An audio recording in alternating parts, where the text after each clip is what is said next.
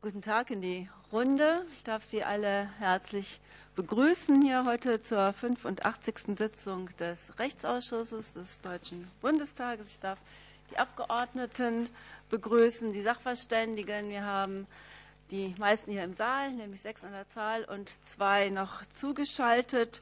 Ähm, Professor Kubizil und ähm, Richter am Bundesverwaltungsgericht Herrn Döllinger. Wir haben hier Vertreter des ähm, Bundesjustizministeriums, Dr. Korte und Herr Kirchner sind dabei. Und wir haben Zuhörerinnen und Zuhörer auf der Tribüne.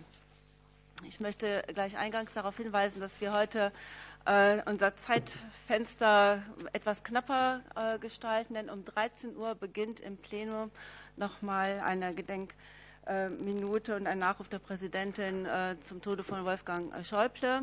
Und deshalb haben wir alle ein Interesse daran, dann auch pünktlich da zu sein, wenn das einzuhalten wäre. Und sonst wundern Sie sich bitte nicht, wenn dann schon Kollegen rechtzeitig gehen.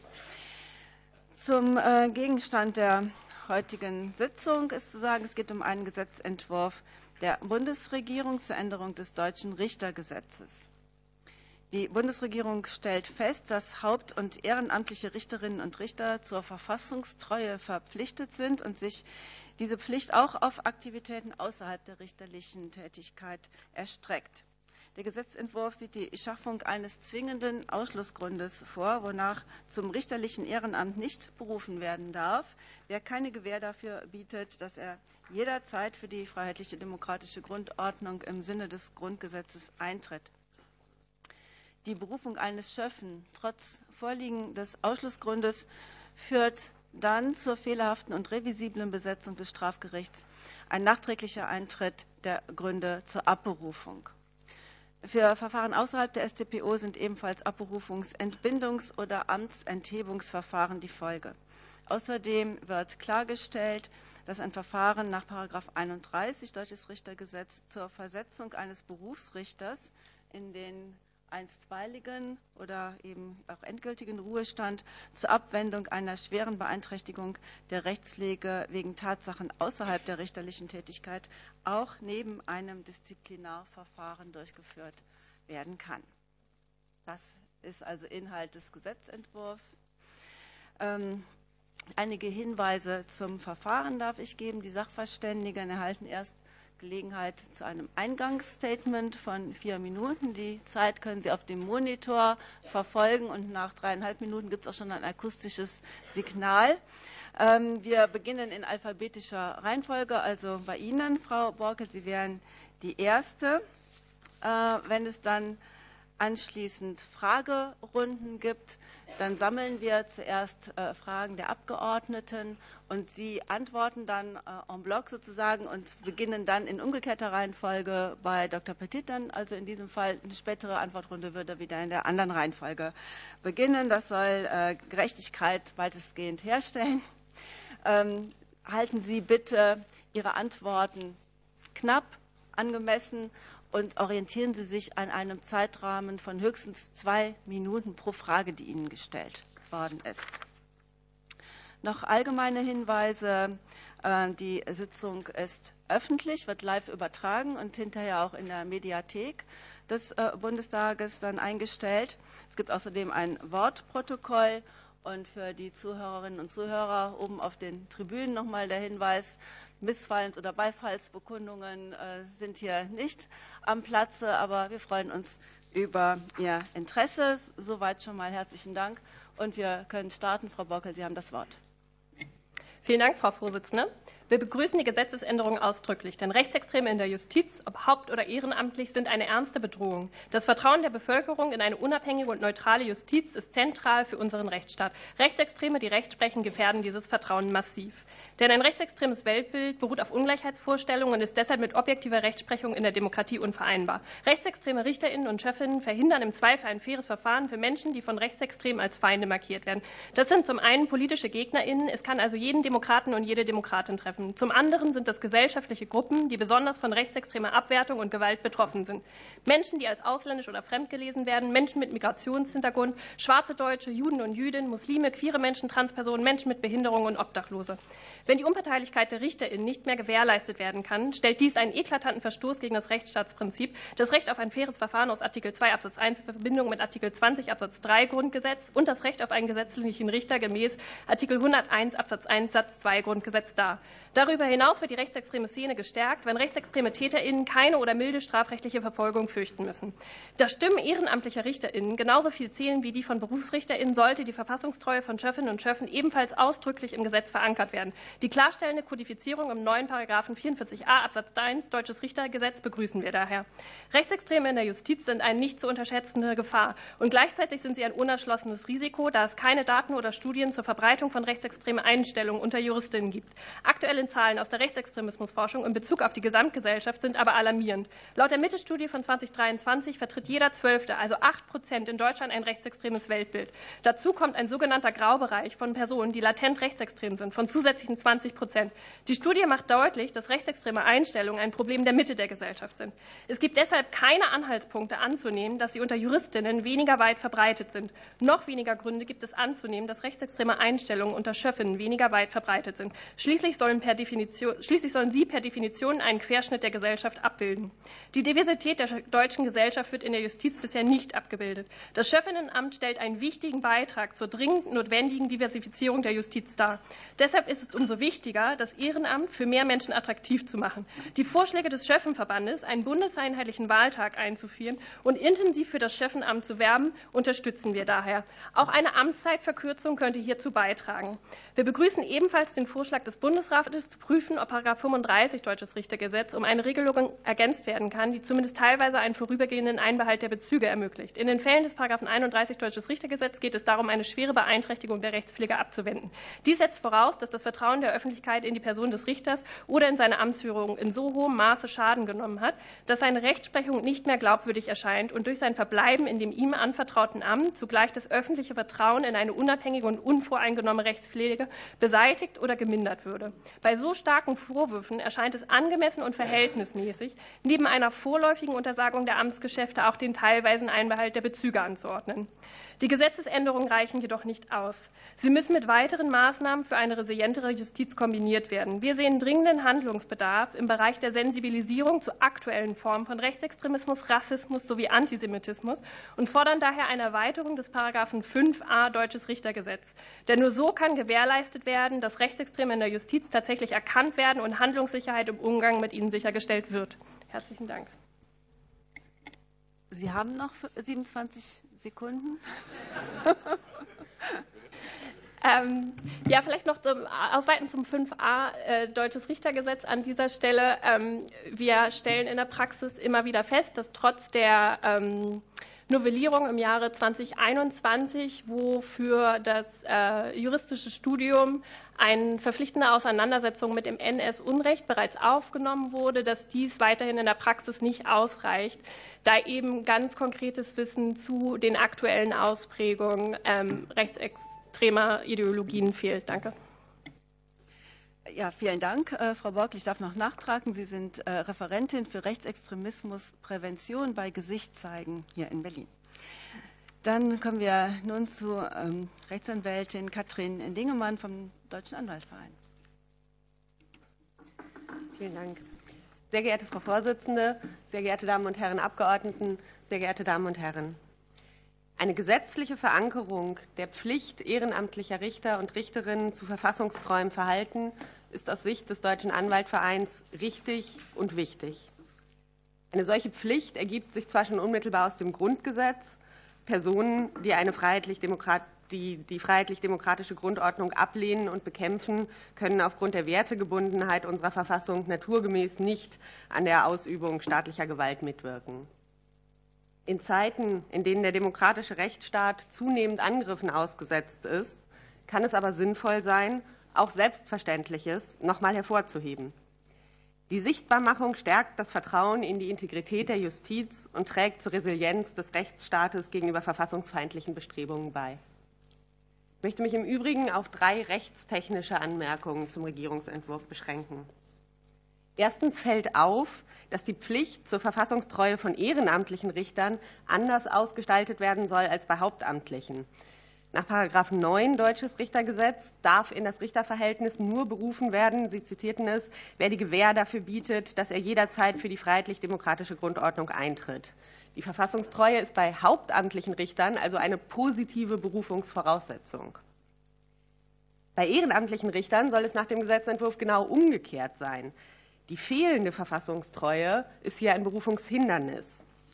Diese abweichende Ausgestaltung könnte das Missverständnis provozieren, dass die Pflicht zur Verfassungstreue bei ehrenamtlichen Richtern weniger weit reichen soll als bei hauptamtlichen. Wenn man an der derzeitigen Ausgestaltung festhalten möchte, sollte daher jedenfalls noch klargestellt werden, dass die Vorschriften trotz der abweichenden Systematik parallel auszulegen sind. Zweitens zur geplanten Änderung des Paragraphen 44b. Der Gesetzentwurf will hier klarstellen, dass ein Abberufungsverfahren auch dann zu führen ist, wenn sich die Zweifel an der Verfassungstreue eines ehrenamtlichen Richters erst aus seinem Verhalten nach der Berufung ergeben. Das ist völlig richtig. Es sollte allerdings etwas klarer formuliert werden als im Regierungsentwurf vorgesehen. Man könnte hier wie in 52 GVG regeln, dass es gleichgültig ist, ob die betreffenden Umstände nachträglich eintreten oder bekannt werden. Drittens zur revisionsrechtlichen Bedeutung. Dass ein Verstoß gegen den neuen Ausschlusstatbestand der fehlenden Verfassungstreue nach der Begründung des Regierungsentwurfs nur im Bereich der Strafprozessordnung einen absoluten Revisionsgrund darstellen soll, halte ich in systematischer Hinsicht für stimmig. Außerhalb der Strafgerichtsbarkeit ist anerkannt, dass ein ehrenamtlicher Richter bis zu seiner förmlichen Entbindung vom Amt im Anschluss an ein Amtsentbindungsverfahren auch dann zur Mitwirkung an der Entscheidung berufen ist, äh, berechtigt ist, wenn seine Berufung fehlerhaft war. Der Spruchkörper ist bei der Mitwirkung dieses ehrenamtlichen Richters also ordnungsgemäß besetzt. Im Bereich der Strafgerichtsbarkeit ist das anders. Nach den dortigen Wertungen ist ein Schöffe bei Vorliegen bestimmter Berufungshindernisse auch während des noch laufenden Verfahrens seiner Streichung von der Schöffenliste unfähig zur Ausübung seines Amtes. Nur hier hat seine Mitwirkung also zur Folge, dass das Gericht nicht ordnungsgemäß besetzt ist. Damit ist ein absoluter Revisionsgrund gegeben. Es ist insoweit nur folgerichtig, dass dies nach dem Regierungsentwurf auch bei einer Berufung eines ehrenamtlichen Richters oder hier eines Schöffen trotz fehlender Verfassungstreue gelten soll. Vielen Dank. Vielen Dank, Frau Dingemann. Äh, wir schalten dann nun zum Richter am Bundesverwaltungsgericht äh, Franz-Wilhelm Döllinger nach Leipzig. Und das Bild jedenfalls sehen wir schon und ich hoffe, die Akustik klappt auch. Sehr geehrte Frau Vorsitzende, sehr geehrte Abgeordnete und Abgeordnetinnen, sehr geehrte Damen und Herren, ich hoffe, Sie verstehen mich. Ja, klappt alles gut. Klappt alles gut. Ähm, zur, zur Neuregelung. Äh, Nachdrücklich zu begrüßen ist die Änderung und Ergänzung von Paragraph 31 Deutsches Richtergesetz. Das heißt die Parallelisierung von Disziplinarverfahren einerseits und Zur-Ruhesetzungsverfahren andererseits. Hiergegen bestehen aus meiner Sicht, aus meiner persönlichen Sicht keinerlei Bedenken. Ähm, im Hinblick auf den Zentralregelung der neue, äh, der Paragraph 44a Absatz 1 Deutsches Richtergesetz sehe ich vom Wortlaut der Norm her auch keine verfassungsrechtlichen Bedenken. Die Verfassungstreue aller Richter, also auch der ehrenamtlichen Richter, muss in jedem Zeitpunkt des Verfahrens vorhanden sein, ab Bestellung. Das heißt, der ehrenamtliche Richter muss sich, wie der Berufsrichter auch, zur freiheitlich-demokratischen Grundordnung bekennen. Das alles ist auch ständige Rechtsprechung des Bundesverfassungsgerichts. Ich hatte es in meiner schriftlichen Stellungnahme ausgeführt. Äh, etwas Bauchschmerzen bereitet mir hingegen die äh, in der Gesetzesbegründung, insbesondere aus der Gesetzesbegründung zum Ausdruck kommende ähm, ähm, Auffassung, dass daraus gleichzeitig dann, äh, wenn von vornherein Zweifel an der Verfassungstreue des ehrenamtlichen Richters bestehen, äh, dies zu einem absoluten Revisionsgrund im Sinne von 338 Absatz 1 StPO führen soll. Ähm, dadurch wird ähm, der Konflikt, der besteht zwischen dem ehrenamtlichen Richter äh, und äh, der Rechtspflege in das einzelne ähm, äh, Strafverfahren hineingetragen. Es, ja? es stört und ist nicht äh, äh, erlaubt hier. Ähm, können Sie es bitte löschen, ja? Sie können jederzeit Bilder aus der Mediathek ja dann nehmen von der Aufzeichnung. Herr Dollinger, fahren Sie bitte fort. Gerne. Ähm, daher meine Anregung, auch wenn das jetzt verfassungsrechtlich nicht ähm, zwingend zur Verfassungswidrigkeit der Norm führt, ich hatte dazu Ausführungen gemacht, meine Anregung, ähm, das Abberufungsverfahren in den Mittelpunkt zu stellen, auch im Rahmen des Strafverfahrens, wie wir es ja auch in der VBGO haben, der, ähm, äh, äh, im Sozialgerichtsgesetz haben, äh, das Abberufungsverfahren auch zu erstrecken auf Fälle nach 44b, die von vornherein die, ähm, wenn von vornherein die Verfassungstreue äh, des ehrenamtlichen Richters zweifelhaft ist. Ähm, das erscheint mir systematisch richtig. Wir haben die Möglichkeit im 44b schon heute, dass dann, äh, äh, wenn die Zweifel sehr stark sind, äh, mit einer sofortigen Wirkung zu veranlassen. Das wird dann im, äh, dagegen ist dann der, hat dann der ehrenamtliche Richter Rechtsschutz im verwaltungsgerichtlichen Verfahren. Ähm, ähm, das führt dazu, dass wir den ehrenamtlichen Richter selbst beteiligen an diesem Verfahren. Äh, das führt dazu, dass ähm, ähm, dann auch äh, im Einzelnen das äh, ordnungsgemäß abgeprüft werden kann und es entlastet, insbesondere im Hinblick auf die ja notwendige Beschleunigung im Strafverfahren, das einzelne Strafverfahren. Ähm, das wäre also aus meiner Sicht der richtige Weg, der hier einzuschlagen wäre. Auch hier ist natürlich zu beachten, Abberufung eines ehrenamtlichen Richters. Es müssen massive Zweifel an der Verfassungstreue bestehen. Beispiel etwa, ein ehrenamtlicher Richter äh, äh, wird äh, als Reichsbürger entlarvt ähm, der also ähm, äh, nach, äh, allein nach Königreichen wie Sachsen oder Bayern sich verantwortlich fühlt, da haben wir dann einen klaren Fall, ähm, dass jemand die Verfassungsordnung der Bundesrepublik Deutschland ablehnt. In so einem Fall wäre dann auch so eine Abberufung mit äh, sofortiger Wirkung möglich. Ein anderer Fall etwa die gegenwärtige Mitgliedschaft oder Funktionsträgerschaft in einer rechtmäßig als verfassungsfeindlich eingestuften politischen Partei. Bei alledem ist zu berücksichtigen im Abrufungsverfahren ähm, ist anders als bei Richter, wenn ja kein ähm, alimentatives Amtsverhältnis besteht, äh, nicht ähm, die ähm, zwingend ein konkretes Dienstvergehen und ein förmliches Disziplinarverfahren notwendig. Umgekehrt äh, darf allerdings auch hier die Hürde nicht zu niedrig angesetzt werden. Danke. Ja, vielen Dank, Herr Döllinger. Bei uns geht es dann äh, weiter hier im Text mit Herrn Andreas Höhne vom Bundesverband Ehrenamtlicher Richterinnen und Richter e.V. Sie haben das Wort. Ja, guten Tag. Äh, sehr geehrte Frau Vorsitzende, sehr geehrte Abgeordnete.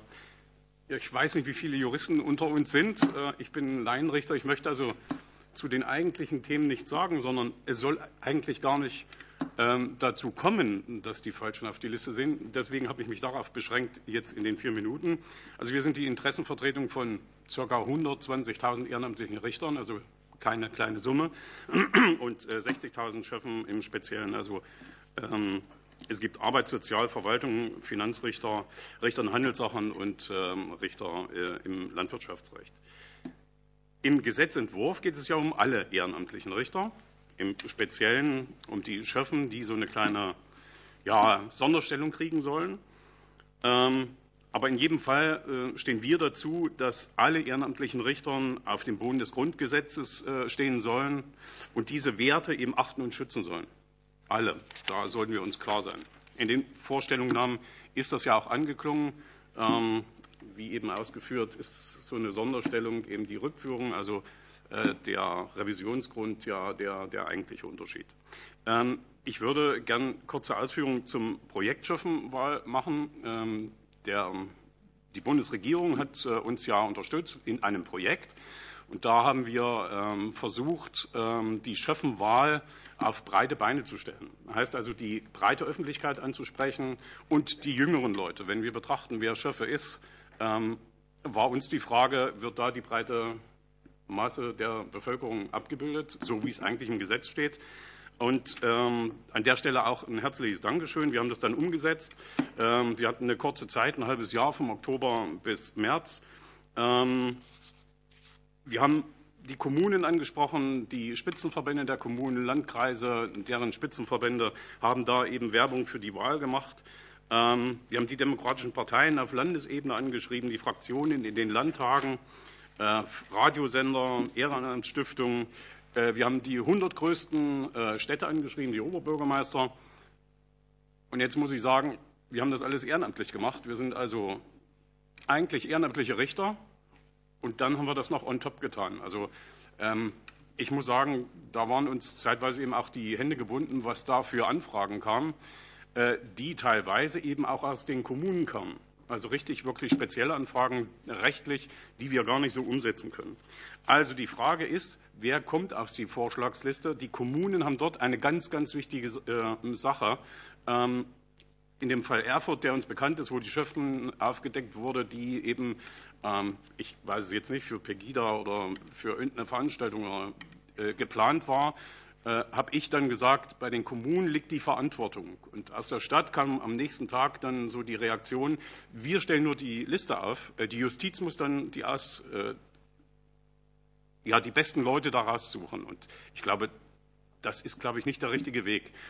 Ähm, aus dem Bundesverfassungsurteil, was wir hier, ähm, ja, was zitiert wurde, kann man aber sehr viel mehr entnehmen. Da steht nämlich auch drin, dass die Justizverwaltung streng darauf achten sollen, äh, auf die Auswahl. Wenn das ähm, der Hinweis ist, äh, einfach mal jeden aufzuschreiben, der auf der Liste ist, ist, glaube ich, das nicht der richtige Weg. Also da muss mehr Zeit auch ja, niederschwellig bei den Kommunen angewandt werden, um die, richtigen, die richtige Auswahl dort zu treffen. Vier Minuten ist wirklich nicht viel. Ähm, Schöffenwahlausschuss. Das nächste Thema. Die Leute, die dort sitzen, ähm, wissen, glaube ich, schon, was sie tun. Aber den meisten wird gesagt, geh mal hin und wähl die Schöffen. Und ich glaube, das ist auch nicht richtig. Da sollten wir noch mal darauf achten, äh, denen zu erklären, was dort zu tun ist. Ich habe gerade am Wochenende mit Zweien gesprochen, die im Schöffenwahlausschuss gesessen haben. Da hat der eine gesagt, ist man gut, dass da BZR gezogen wurde. Da haben wir wenigstens gesehen, wie wir haben. Wir konnten auch da noch mal rausstreuen. Aber ganz klar ist, die können nur die äh, rauswählen, die dort aufgestellt wurden. Also die Kommunen, da liegt eben wirklich das Hauptaugenmerk. Vielen Dank. Gut. Ich glaube, die wichtigsten Botschaften sind schon mal ja, deutlich ja, ja, geworden und weiteres können wir dann in den Fragerunden hier noch vertiefen. Dann geht es bei uns weiter mit Herrn Tim Hühnert vom DGB. Vielen Dank. Äh, Frau sehr, geehrte, sehr geehrte Frau Vorsitzende, sehr geehrte Abgeordnete, sehr geehrte Damen und Herren, vielen Dank für die Einladung. Vielen Dank, dass wir unsere Sicht der Dinge hier darlegen können. Herr Höhner hat es gesagt, vier Minuten sind kurz, deswegen schnell und in aller Kürze.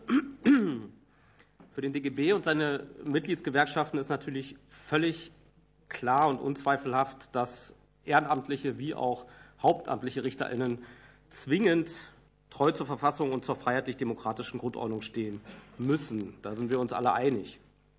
Verfassungsfeinde in der Rechtsprechung sind schlechterdings nicht hinnehmbar. So etwas möchte keiner.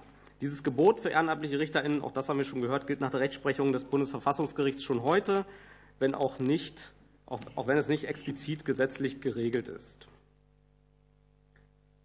Daher begrüßen der DGB und seine Mitgliedsgewerkschaften die, die Intention des Gesetzgebers, diesen Grundsatz sichtbarer machen zu wollen und für eine Sensibilisierung bei der Benennung der ehrenamtlichen RichterInnen zu sorgen.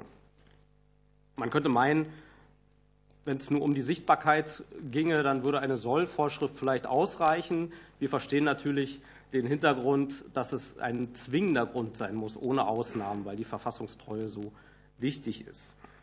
Ähm, wenn gleichzeitig aber ein absoluter Revisionsgrund geschaffen werden soll, ähm, sehen wir das kritisch wegen möglicher Folgen für die Arbeits- und Sozialgerichtsbarkeit, die ja nun unserer, wo wir nun zu Hause sind.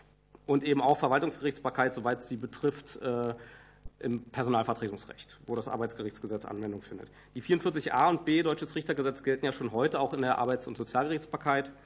Das heißt, die Zulassungsvoraussetzungen des neuen 44a würden neben den Zulassungsvoraussetzungen aus 21 Arbeitsgerichtsgesetz und 17 Sozialgerichtsgesetz auch Anwendung finden. Die Verfassungstreue wäre also eine zwingende Mussvoraussetzung auch für ehrenamtliche RichterInnen in der Arbeits- und Sozialgerichtsbarkeit.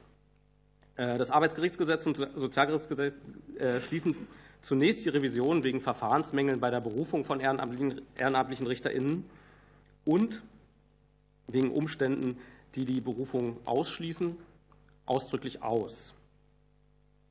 Sie beziehen sich in ihrer jetzigen Form und in ihrer Systematik jedoch nur auf die Berufungsvoraussetzungen aus dem Arbeitsgerichtsgesetz und Sozialgerichtsgesetz. Ob das auch für die Berufungsvoraussetzungen aus dem deutschen Richtergesetz gilt, ist aus unserer Sicht zumindest fraglich. Es ist nicht auszuschließen, dass der absolute Revisionsgrund, der hier geschaffen werden soll, auch in der Sozial- und Arbeitsgerichtsbarkeit Anwendung finden kann. Und das wollen wir nicht. Das ist nicht hilfreich, gerade auch im Hinblick auf die Nichtigkeitsklage, dass äh, rechtskräftige Urteile innerhalb von fünf Jahren noch angegriffen werden können. Gerade für die Beteiligten ergeben sich womöglich eine Unsicherheit darüber, ob mit der ergangenen Entscheidung Rechtsfrieden und Rechtskraft eingetreten ist.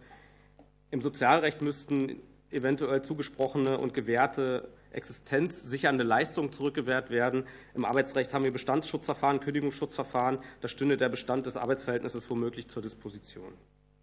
Der Gesetzgeber hat in der Arbeits- und Sozialgerichtsbarkeit mit den Sonderregelungen eine klare Entscheidung gegen die Möglichkeit der Revision wegen Berufungsmängeln getroffen. In der Begründung des Regierungsentwurfs wird zwar die Schaffung eines Revisionsgrunds für die Arbeits- und Sozialgerichtsbarkeit ausgeschlossen, zwingend ist das freilich nicht. Deswegen plädieren wir dafür, diesbezügliche Unsicherheiten zu verhindern und einen Revisionsgrund für die Arbeits- und Sozialgerichtsbarkeit und auch für die Verwaltungsgerichtsbarkeit, soweit das Arbeitsgerichtsgesetz betrifft, auszuschließen. Vielen Dank. Punktlandung. Vielen Dank, Herr Hühnert. Ähm, dann haben wir als nächsten anzuhören Professor äh, Dr. Kubiziel. Der wird uns zugeschaltet von der Universität Augsburg. Vielen Dank, Frau Vorsitzende, meine sehr verehrten Damen und Herren Abgeordneten. Ähm, der Kern des Gesetzes und sein Ziel ähm, ist berechtigt. Es geht darum, eine fundamentale Mindestqualifikation der Ausübung rechtsprechender Gewalt in dem vom Grundgesetz geformten Rechtsstaat deutlich zu markieren. Und diese fundamentale Mindestvoraussetzung ist der Eintritt für unsere freiheitlich-demokratische Grundordnung. Und diese Mindestvoraussetzung wird erheblich gefährdet, wenn Verfassungsfeinde Zugang zum Laienrichteramt suchen, um ihre ideologischen Ziele durchzusetzen. Und diese Gefahr ist real und es ist gut, dass sich die Gesetzgebung und das Parlament damit befasst, um die Unabhängigkeit der Justiz zu sichern. Ähm, gegen den konkreten Inhalt des äh, Gesetzentwurfs ist nicht zu erinnern, soweit es sich um Klarstellung handelt.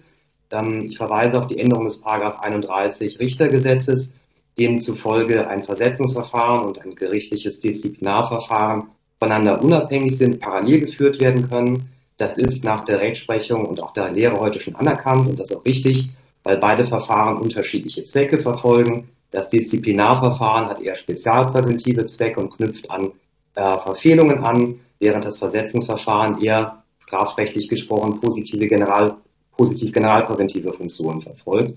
Deswegen ist diese Änderung ähm, gut und unschädlich und ähm, ähm, klarstellend. Ähm, soweit der Paragraph 44a Deutsches Richtergesetz künftig zum Ausdruck bringen soll, dass ehrenamtliche Richter die Gefährder, Gefähr dafür zu erbringen haben, dass sie jederzeit für die freiheitlich-demokratische Grundordnung eintreten sollen, ist dagegen auch nichts einzuwenden. Das entspricht, wir haben es gehört, der Rechtsprechung des Bundesverfassungsgerichts und ist auch äh, in Paragraph 9 Nummer 2 des Deutschen Richtergesetzes jedenfalls für hauptamtliche Richter so angelegt. Ähm, auch das ist also klarstellend, ebenfalls klarstellend und ähm, folgerichtig ist, äh, dass festgestellt werden soll, dass auch eine, ähm, dass der Berufung nachfolgende Tätigkeit ein Verhalten diese Gewähr entfallen lassen kann. Die wirkliche Neuerung des Gesetzes und ähm, ihre wirklich praktische Folgerung, das wird ja auch im Gesetzentwurf hervorgehoben, besteht darin, ähm, dass das Strafverfahrensrecht ähm, beeinflusst wird, das Strafverfahren beeinflusst wird. Also die wirkliche Folgerung und Neuerung und Innovation ist strafverfahrensrechtlicher Natur. Eine fehlerhafte Besetzung führt äh, zur Möglichkeit einer Besetzungsrüge und äh, stellt auch einen absoluten Revisionsgrund dar.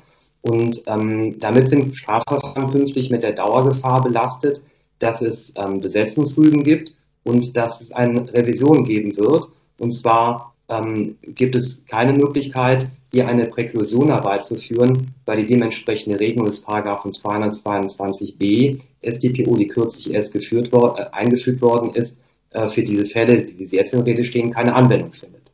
Das heißt, findige Verteidigung, Verteidiger haben also über einen langen Zeitraum die Möglichkeit, auch aus strategischen Gesichtspunkten eine Besetzungsrüge zu führen oder Revision einzulegen. Und zwar auf Grundlage, das muss man sich vor Augen führen, eines relativ unklaren und damit auslegungsbedürftigen Voraussetzungen, nämlich äh, die Gewähr für eine freiheitlich-demokratische Grundordnung. Wenn man sich in die Rechtsprechung des Bundesverfassungsrechts hineinschaut, ist die sehr weit und auch vage gefasst, sodass ähm, bei einer vertieften Suche, gerade in sozialen Medien, sich dort Anknüpfungspunkte finden lassen können.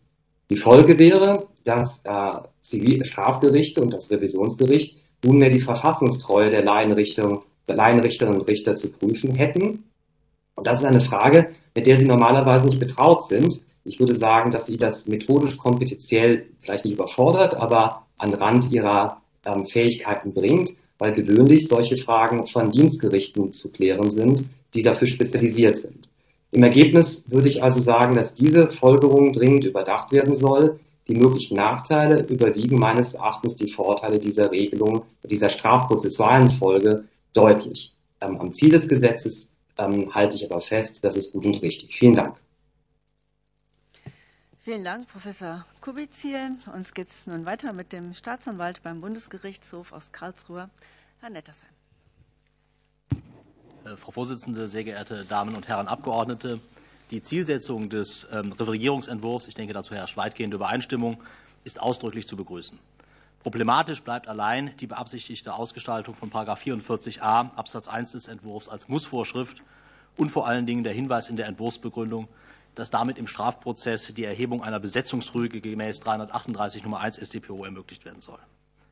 Dass anders als im Referentenentwurf vorgesehen andere Prozessarten nicht mit einem solchen Revisionsrisiko belastet werden sollen, ist zu begrüßen.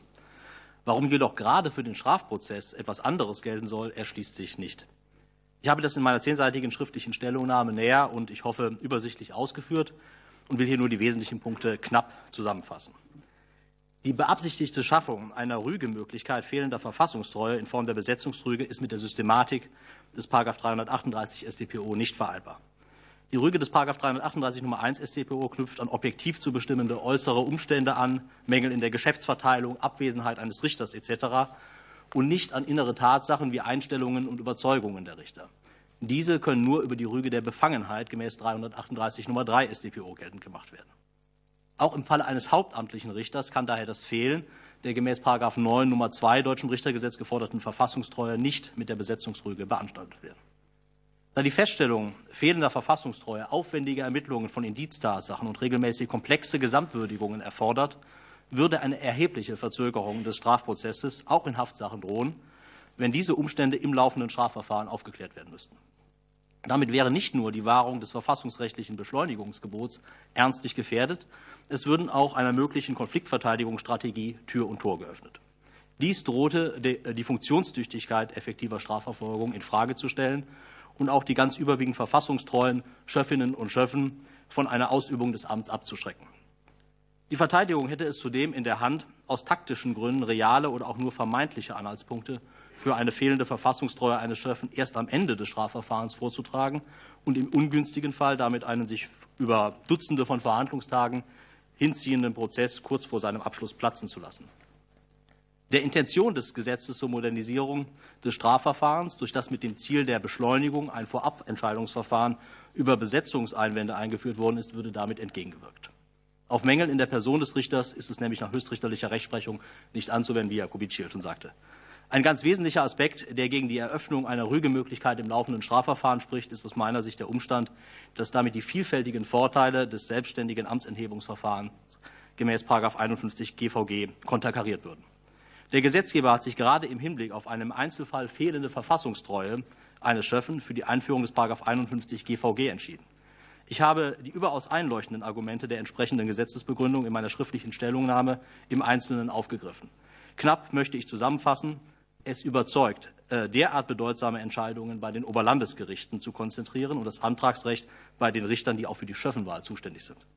Ich plädiere also dafür, 44a Absatz 1 des Entwurfs als Soll-Vorschrift auszugestalten. Die beabsichtigte Signalwirkung würde dadurch kaum beeinträchtigt. Gleichzeitig würden auf diese Weise die beschriebenen ernsten Gefahren für den Strafprozess vermieden. Ich danke Ihnen für Ihre Aufmerksamkeit. Vielen Dank, Herr Nettersheim. Und äh, letzter in der Runde ist dann Dr. Petit von der Neuen Richtervereinigung e.V. Ja, ich danke auch für die Gelegenheit, hier Stellung nehmen zu dürfen. Ähm, ich beschränke mich im Hinblick auf die Zeit auf zwei Punkte, die mir wichtig erscheinen. Einmal auch von äh, meiner Seite aus zu der Frage, was tun, wenn die Verfassungstreue von Schöffen konkret in Frage steht. Ähm, das wurde jetzt ja schon ausgeführt. Wir haben den etwas eigenwilligen Situationen, wenn das Ganze im Sozialgericht passiert. Dann gibt es spezielle Kammern, die darüber entscheiden in einem speziellen Verfahren. Dasselbe bei der Arbeitsgerichtsbarkeit und bei der Verwaltungsgerichtsbarkeit. Anders soll das nach dem Gesetzentwurf im Strafverfahren sein. Dort soll die Möglichkeit bestehen, im Verfahren Besetzungsrügen zu erheben und das Ganze dann auch in die Berufung der Revision zu tragen.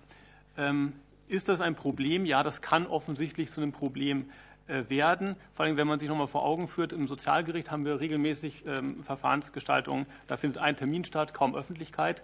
Ähm, da gibt es aber trotzdem Sonderverfahren. Im Strafgericht haben wir Großverfahren schon auf Landgerichtsebene mit einer langen Dauer, mit unter mehrjähriger Dauer hohes äh, öffentliches Interesse mit Medienbegleitung. Ähm, und in diesen Situationen haben wir jetzt eine neue Baustelle. Die Probleme, die damit einhergehen, hat Herr Nettesheim in seiner Stellungnahme sehr präzise herausgearbeitet. Ähm, wir haben uns auch im Bundesvorstand noch mal eingehend damit beschäftigt, wie wir uns dazu verhalten äh, möchten und würden in Kenntnis all dieser zu Recht aufgeführten Problematiken gleichwohl empfehlen, der ähm, Bundesregierung zu folgen und das genau so zu regeln, einmal kann man davon ausgehen, dass diese Problematiken in der Regel ohnehin in die Verfahren hineingetragen werden, wenn nicht so, dann übers Befangenheitsrecht. Äh, zudem können Besetzungsrügen auch nicht einfach ins Blau hinein erfolgen, sondern die müssen substanziert werden. Auch das reduziert die Gefahr. Aber das Entscheidende ist meines Erachtens, äh, sind zwei Fragen. Wenn Sie sich vorstellen, Sie selbst stehen vor einem Gericht wollen Sie dann vor einem Richter stehen, bei dem ernsthafte Anhaltspunkte bestehen, dass der Richter nicht mehr auf dem Boden der Verfassung steht? Und da sind ja Rechtsgüter in Frage wie äh, die Treue zur Rechtsstaatlichkeit oder auch eben Gleichheit vor dem Gesetz. Und die Antwort ist ganz klar, nein, das will niemand von uns. Ähm, wollen Sie das in einem Verfahren, dass es in einem Verfahren passiert, in dem Sie das nicht geltend machen können, weil dafür Sonderverfahren äh, vorgesehen sind? Auch die Antwort ist eigentlich klar, nein, das will man nicht. Man will das in dem Verfahren behandelt wissen. Und als Gesellschaft müssen wir uns wohl die Frage stellen, wo soll diese Frage eigentlich verhandelt werden? Und die Antwort der Bundesregierung ist ja diese Frage, ob ein Schöpfer auf dem Boden der Verfassung steht, soll in öffentlicher Verhandlung vor dem jeweiligen Gericht verhandelt werden. Und das erscheint uns richtig vor dem Hintergrund, dass eben eine Signalwirkung in die Gesellschaft hineingetragen wird. Durch ein Gesetz entsteht erstmal nur eine ähm, Medienöffentlichkeit in dem Moment, wo das Gesetz verabschiedet wird. Aber mit Leben äh, erfüllt würde dieses ganze Prozedere konkret in den Gerichten vor Ort. Und da sind die Strafprozesse eben diejenigen, wo Medienbegleitung stattfindet, wo die Öffentlichkeit präsent ist. Und genau dort würde dann dieses Signal einer wehrhaften Demokratie in den lokalen ähm, Gemeinschaften wirklich ähm, spürbar werden, lebbar werden. Das Gleiche gilt auch im Hinblick auf die Gemeinden. Die äh, Signalwirkung würde ja auch in den konkreten Verfahren dann in die Gemeinden gehen, weil wenn Öffentlichkeit in den lokalen Zeitungen diskutiert wird, wie konnte es überhaupt passieren, dass dieser Mensch Schöffe geworden ist, äh, dann entsteht politischer Druck vor Ort, genau das zu tun, was Sie beanstanden, nämlich sich darum zu kümmern, dass so etwas nicht passiert.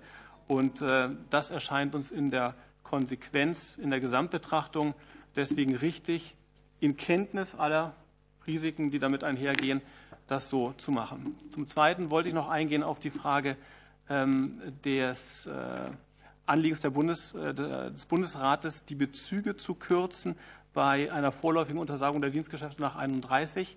Äh, ich fürchte, da bin ich auf eine Nachfrage angewiesen. Vielen Dank. Da zeigt sich der erfahrene Sachverständige, der unsere Usancen hier kennt. Wir starten dann in die Fragerunde und als erstes hat das Wort Kollegin Eichwede. Vielen Dank, Frau Vorsitzende. Vielen Dank, sehr verehrte äh, Sachverständige, für, für Ihre Expertise und Ausführungen. Ich habe zwei Fragen an Herrn Höhne. Ähm, auch vielen Dank für Ihren Einblick in, in die Praxis, die uns äh, sicherlich ähm, auch weiterbringt hier in, in der Anhörung und in den weiteren Beratungen. Zu meiner ersten Frage. Ähm, es ist ja bekannt geworden, dass rechtsextreme Parteien oder Vereinigungen in den vergangenen Jahren Anhängerinnen und Anhänger dazu aufgerufen haben, sich um äh, das Schöffenamt zu bewerben, um eben äh, auch das Justizsystem zu unterwandern. Können Sie uns Fälle schildern, in denen es zur Berufung von verfassungsfeindlichen Richterinnen und Richtern kam? Und die zweite Frage, auch ähm, etwas im Anbetracht der Zeit, mussten Sie da, glaube ich, in Ihrer Stellungnahme etwas kürzen. Ähm, können Sie uns erläutern, wie das Verfahren zur Berufung von Schöffinnen und Schöffen abläuft und wie die aktuelle, äh, aktuell eine Überprüfung der Verfassungstreue überhaupt stattfindet? Ist die Ausgestaltung des Paragraphen 44a Absatz 1 des Gesetzentwurfs als Mussregelung Ihrer Ansicht nach damit ein notwendiges Korrektiv, um mangels Kapazitäten erfolgte Berufungsfehler in der Revision berücksichtigen zu können? Vielen Dank. Vielen Dank. Dann hat als nächstes das Wort Kollege Hartewig. Vielen Dank, Frau Vorsitzende. Vielen Dank äh, auch äh, von meiner Seite äh, für die Ausführungen auch vorab und hier von Ihnen zwei Fragen, weil der größte Komplex, da wurde schon viel gesagt, mit der Besetzungsrüge. Zum einen an Herrn Dr. Petit die Möglichkeit zum Thema zur Kürzungsmöglichkeiten der Bezüge auszuführen. Und das zweite, da würde ich an ähm, die Fragen der Kollegin Eichwede anschließen äh, an Herrn Höhne, was das äh, Thema Prävention angeht. Ähm, wir hatten 2023 die Schöffenwahlen, wo das auch, wie schon angesprochen wurde, gezielter erfolgt ist. Ich habe das bei mir in der Region, gerade über die Freien Sachsen zum Beispiel, sehr stark mitbekommen, wie die Aufrufe sind. Gibt es da schon äh, Evaluierungen oder was kann man auch tun, ob das jetzt über einen Schöffenwahlausschuss oder generell bei den Kommunen liegt, um da eben präventiv auch schon möglichst viel auszuschließen und äh, da auch äh, an der Stelle schon äh, den Rechtsstaat auch zu schützen. Danke. Vielen Dank. Kollege Heveling, bitte. Vielen Dank, Frau Vorsitzende. Vielen Dank an die Damen und Herren Sachverständige für Ihre Ausführungen. Ähm, ich glaube, das Gesetz, der Gesetzentwurf ist ein wichtiger Punkt, ein wichtiges Thema. Ähm, und es ist ja auch von Signalwirkung die Rede gewesen, dass ähm, sehen wir auch. Aber jenseits der Signalwirkung muss man natürlich schauen, gibt es äh, auch Konsequenzen, die eben äh, uns äh, Schwierigkeiten bereiten. Und da ist die Frage der Besetzungsrüge sicherlich das, was eben im Zentrum steht. Und deswegen hätte ich ähm, eine Frage an zwei Sachverständige, an Herrn Dollinger und an Herrn Kubizil. Ähm, Sie hatten, Herr Dollinger, ähm, in Ihrer Stellungnahme, äh, jetzt in der mündlichen Stellungnahme von Bauchschmerzen, äh, in der schriftlichen Stellungnahme von verfassungsrechtlichen Unwohlsein äh, gesprochen ähm, hinsichtlich der systematischen Regelung grundsätzlich. Und für mich ist die Frage, und das ist die Frage, die sich eben an, an beide Sachverständigen richtet, welche Möglichkeiten äh, Sie, wenn Sie das noch mal vertiefen könnten, Sie sehen, quasi zu einem wirkungsgleichen Ergebnis zu kommen, ohne ähm, ein ähm, äh, Rügerisiko äh, dann einzugehen. Also etwa die Frage der Abberufung. Also gibt es auch andere Möglichkeiten, ähm, das etwas ja sozusagen hart zu machen, was wir an Vorstellungen haben, was äh, dann aber eben nicht äh, mit dem Risiko ähm, der Rüge verbunden ist und äh, den Konsequenzen, ähm, die auch aufgezeigt worden sind. Vielen Dank. Vielen Dank. Dann hat als nächstes das Wort von der SPD Herr Kara Ahmed-Toglu. Vielen Dank, Frau Vorsitzende. Herzlichen Dank auch von mir an die Damen und Herren Sachverständigen. Meine zwei Fragen richten sich an Herrn Hühnert. Äh, Herr Hühnert, Sie haben hier den Regierungsentwurf oder der Regierungsentwurf schließt in seiner Begründung die Schaffung eines absoluten Revisionsgrundes für die Arbeits- und Sozialrecht aus. Das haben Sie ja ausgeführt auch. Können Sie uns erläutern, welche Unterschiede zwischen der Berufung von ehrenamtlichen Richterinnen und Richtern im Arbeits- und Sozialrecht zu der von Schöffinnen und Schöffen vom Strafprozess bestehen? Welche Mechanismen gibt es, äh, um die Verfassungstreue im Arbeits- und Sozialrecht sicherzustellen. Und die zweite Frage, sofern Ihrerseits, und das haben Sie ja äh, ausgeführt, dass Sie Bedenken bezüglich möglicher Auswirkungen des äh, hier äh, entworfenen Paragraph 44a Absatz 1 haben, inwiefern bestehen da Bedenken auf die Revision im arbeits- und sozialrechtlichen Bereich und welche Klarstellung müsste denn durch den Gesetzgeber hier aus Ihrer Sicht erfolgen? Vielen Dank. Dann Dr. Steffen. Ja, vielen Dank für das Wort. Zunächst mal Entschuldigung, dass ich äh, etwas später hier reingekommen bin. Ich musste noch ein Anliegen als Berichterstatter im Innenausschuss verhandeln und werde mir natürlich die, Ihre Ausführungen dann über das Protokoll genau anschauen. Also vielen Dank dafür. Ähm, ja, dieses wichtige Thema ähm, geht ja im Kern um die Frage, können eigentlich, äh, kann Recht gesprochen werden durch Menschen, die das Verfassungsrecht nicht achten und kann man dem entgegenwirken. Und das Ganze muss natürlich rechtssicher sein. Deswegen sind diese Fragen so wichtig. Ich habe eine Frage an Frau Borkel und ich habe eine Frage an Herrn Petit. Also an Frau Borkel die Frage, welche flankierenden Maßnahmen über die Sachen, die im Gesetzentwurf bereits vorgesehen sind, hinaus halten Sie für notwendig, um die Justiz vor Rechtsextremen einerseits zu schützen und andererseits das Bewusstsein in der Justiz für die Gefahr des Rechtsextremismus zu schärfen, insbesondere präventive Maßnahmen. Was empfehlen Sie da? Und an Herrn Pitti habe ich die Frage, wie Sie den Vorschlag des Bundesrats zu 35 Richtergesetz ähm, beurteilen, im Blick auf die Möglichkeit des vorläufigen, teilweisen Einbehalts der Dienstbezüge. Äh, Frau Lissina Bude. Auch von meiner Seite vielen Dank an die Sachverständigen für die Eingangsstatements. Äh, meine zwei Fragen gehen an Frau Dingemann vom Deutschen Anwältsverein. Ähm, der Gesetzesentwurf äh, ist natürlich an Aktualität und Brisanz äh, quasi kaum noch zu überbieten. Es gilt aus meiner Sicht mehr denn je, die Justiz frei von rechtsextremen Gedankengut zu halten. Und wir haben jetzt in dem Gesetzesentwurf geregelt, dass die ähm, also dass, sie, ähm, dass in anderen Prozessordnungen als in der Strafprozessordnung ein Verstoß gegen den neuen Ausschlusstatbestand kein Revisionsgrund äh, sei. Sie haben da auch dem Eingangsstatement äh, was zu gesagt. Aus welchen Gründen äh, könnte, ist hier vielleicht noch mal Rechtsklarheit zu schaffen und wo sollten wir das dann festhalten? Wenn ja, im Richtergesetz oder eher in den Verfahrensordnungen. Und Sie haben in Ihrem Eingangsstatement noch gesagt, dass Sie es aus systematischer Hinsicht äh, stimmig finden, wenn wir einen absoluten Revisionsgrund in dem Zusammenhang schaffen. Und wenn Sie da vielleicht noch mal die systematischen Erwägungen erläutern würden. Vielen Dank. Ähm, Dr. Plum.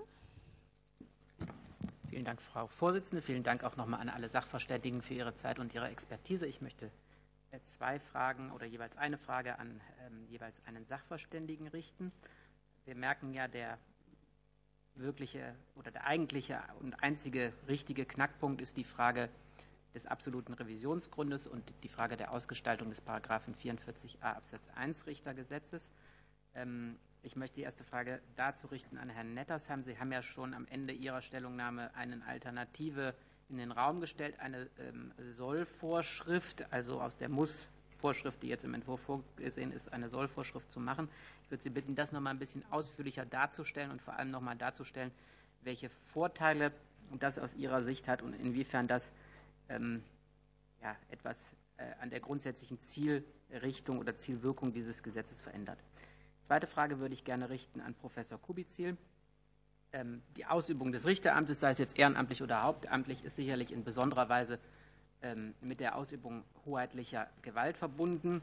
Äh, das Richteramt ähm, knüpft daher auch in besonderer Weise an den Staat, an die Zugehörigkeit zu einem Staat und zur Rechtsgemeinschaft an. Gerade im Strafrecht haben wir sicherlich auch ein Rechtsgebiet, was besonders durch soziale, durch ethische, durch kulturelle Wertvorstellungen einer Rechtsgemeinschaft geprägt ist.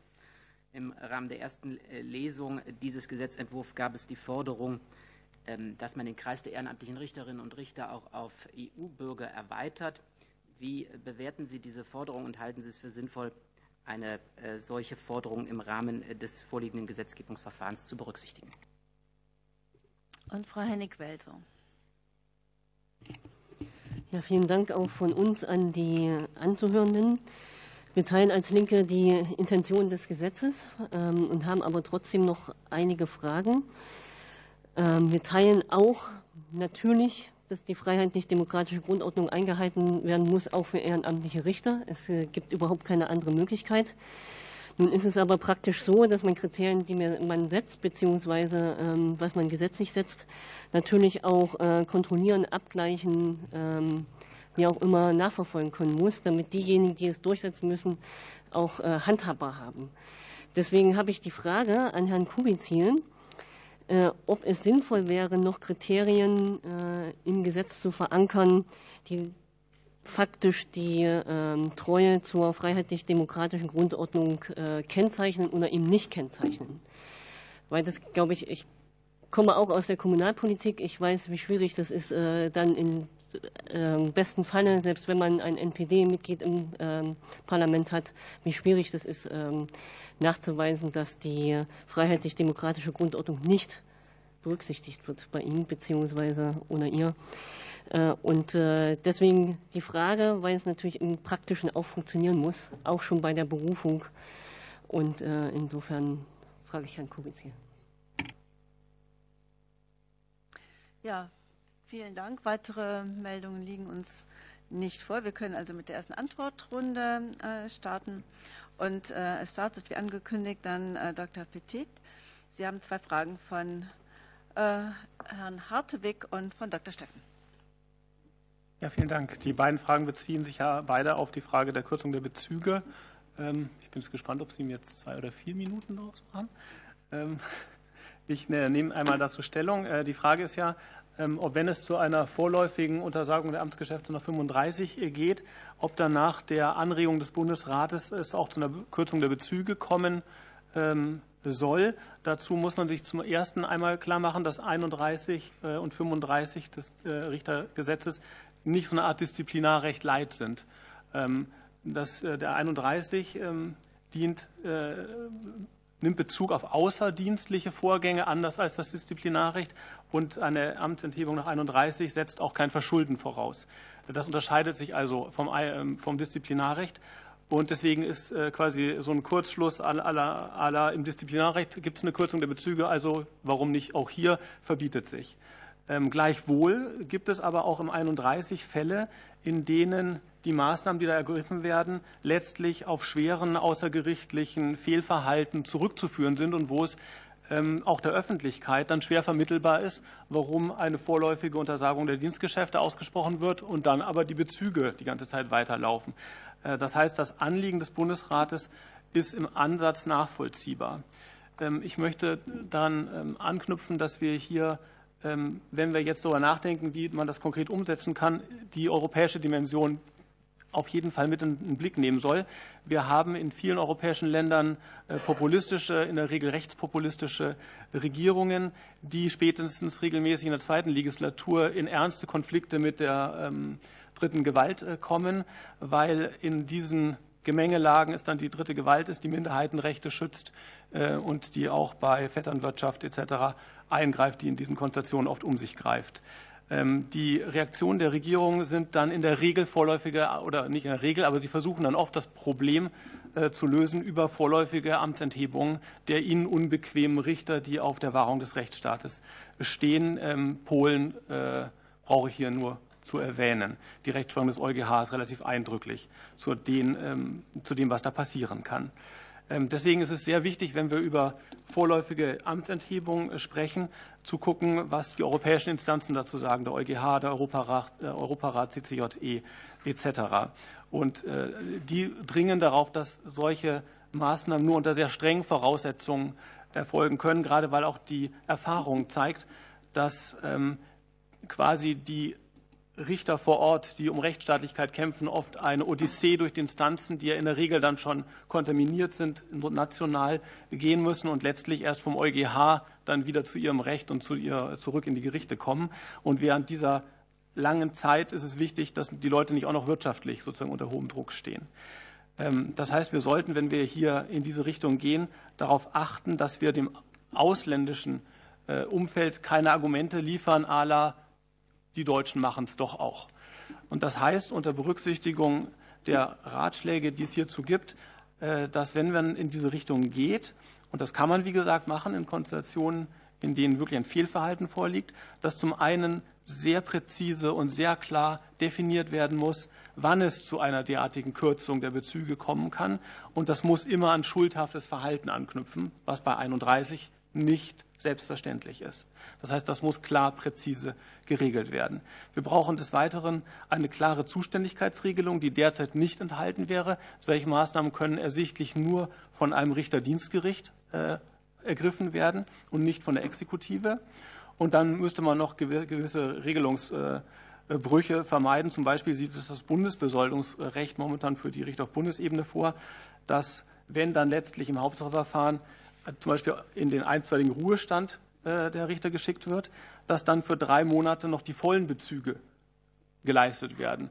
Das passt dann nicht zusammen. Wenn man also quasi während der Interimsphase die Bezüge kürzt, dann ergeht die endgültige Entscheidung und dann kriegt er erstmal wieder drei Monate die vollen Bezüge. Also da sind momentan noch Regelungsbrüche, wenn man in diese Richtung geht. Das heißt, im Ergebnis würde ich dazu neigen, ja, man kann das in gewissen Fällen überlegen. Da muss man aber genau überlegen, was man macht, Voraussetzungen, Regelungsbrüche vermeiden. Deswegen würde ich auch da eher mit der Bundesregierung mitgehen und sagen, ja, das lohnt eine Prüfung, aber vielleicht in einem gesonderten Verfahren. Gut, jetzt waren es fast sogar fünf Minuten. Ja, man wundert sich immer, wie schnell die Zeit vergeht. Und jetzt hat äh, Herr Nettersheim Gelegenheit zur Antwort auf Dr. Plum. Ja, zur Frage von Herrn Dr. Plum. Ähm, Sollvorschrift als Alternative. Ähm, also ich meine, das Entscheidende ist, dass tatsächlich die, was schon Rechtsprechung des Bundesverfassungsgerichts war, was schon in der Verfassung steht, dass, dass die entscheidende Signalwirkung wird dadurch umgesetzt und verwirklicht, dass das tatsächlich jetzt auch im Gesetz und im deutschen Richtergesetz äh, dann, äh, dann steht. Ähm, auch für die Schöffen gilt ähm, äh, damit klar ersichtlich. Das ist die entscheidende Signalwirkung. Auf das einzelne Wort muss oder soll, würde ich mich jetzt da nicht so stürzen, was die Frage der Signalwirkung betrifft. Natürlich soll, wird, auch zum, wird das auch zum gleichen Ergebnis führen. Kein einziger Schöffe, bei dem man weiß, dass er sich gegen die freiheitlich-demokratische Grundordnung richtet, darf, darf ernannt werden, darf auch nur vorgeschlagen werden, wie Herr Höhne zu Recht hervorgehoben hat. Ähm, und äh, wenn das nachträglich bekannt wird, muss er natürlich entfernt werden. Das kann man auch alles mit einer Sollvorschrift, äh, lässt sich das alles bewerkstelligen. Da sehe ich überhaupt keine Probleme.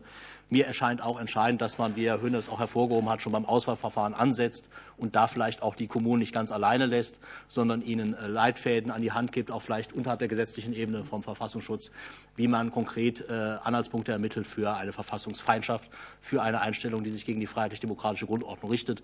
Denn wenn man die schon vorher aussortiert, dann entsteht auch kein Schaden für das Ansehen der Justiz, für das Ansehen des Schöffenamts, denn wir brauchen ja äh, Leute, die sich dafür begeistern können. Und äh, Sie haben gesagt, Sie machen, müssen schon Werbung für machen.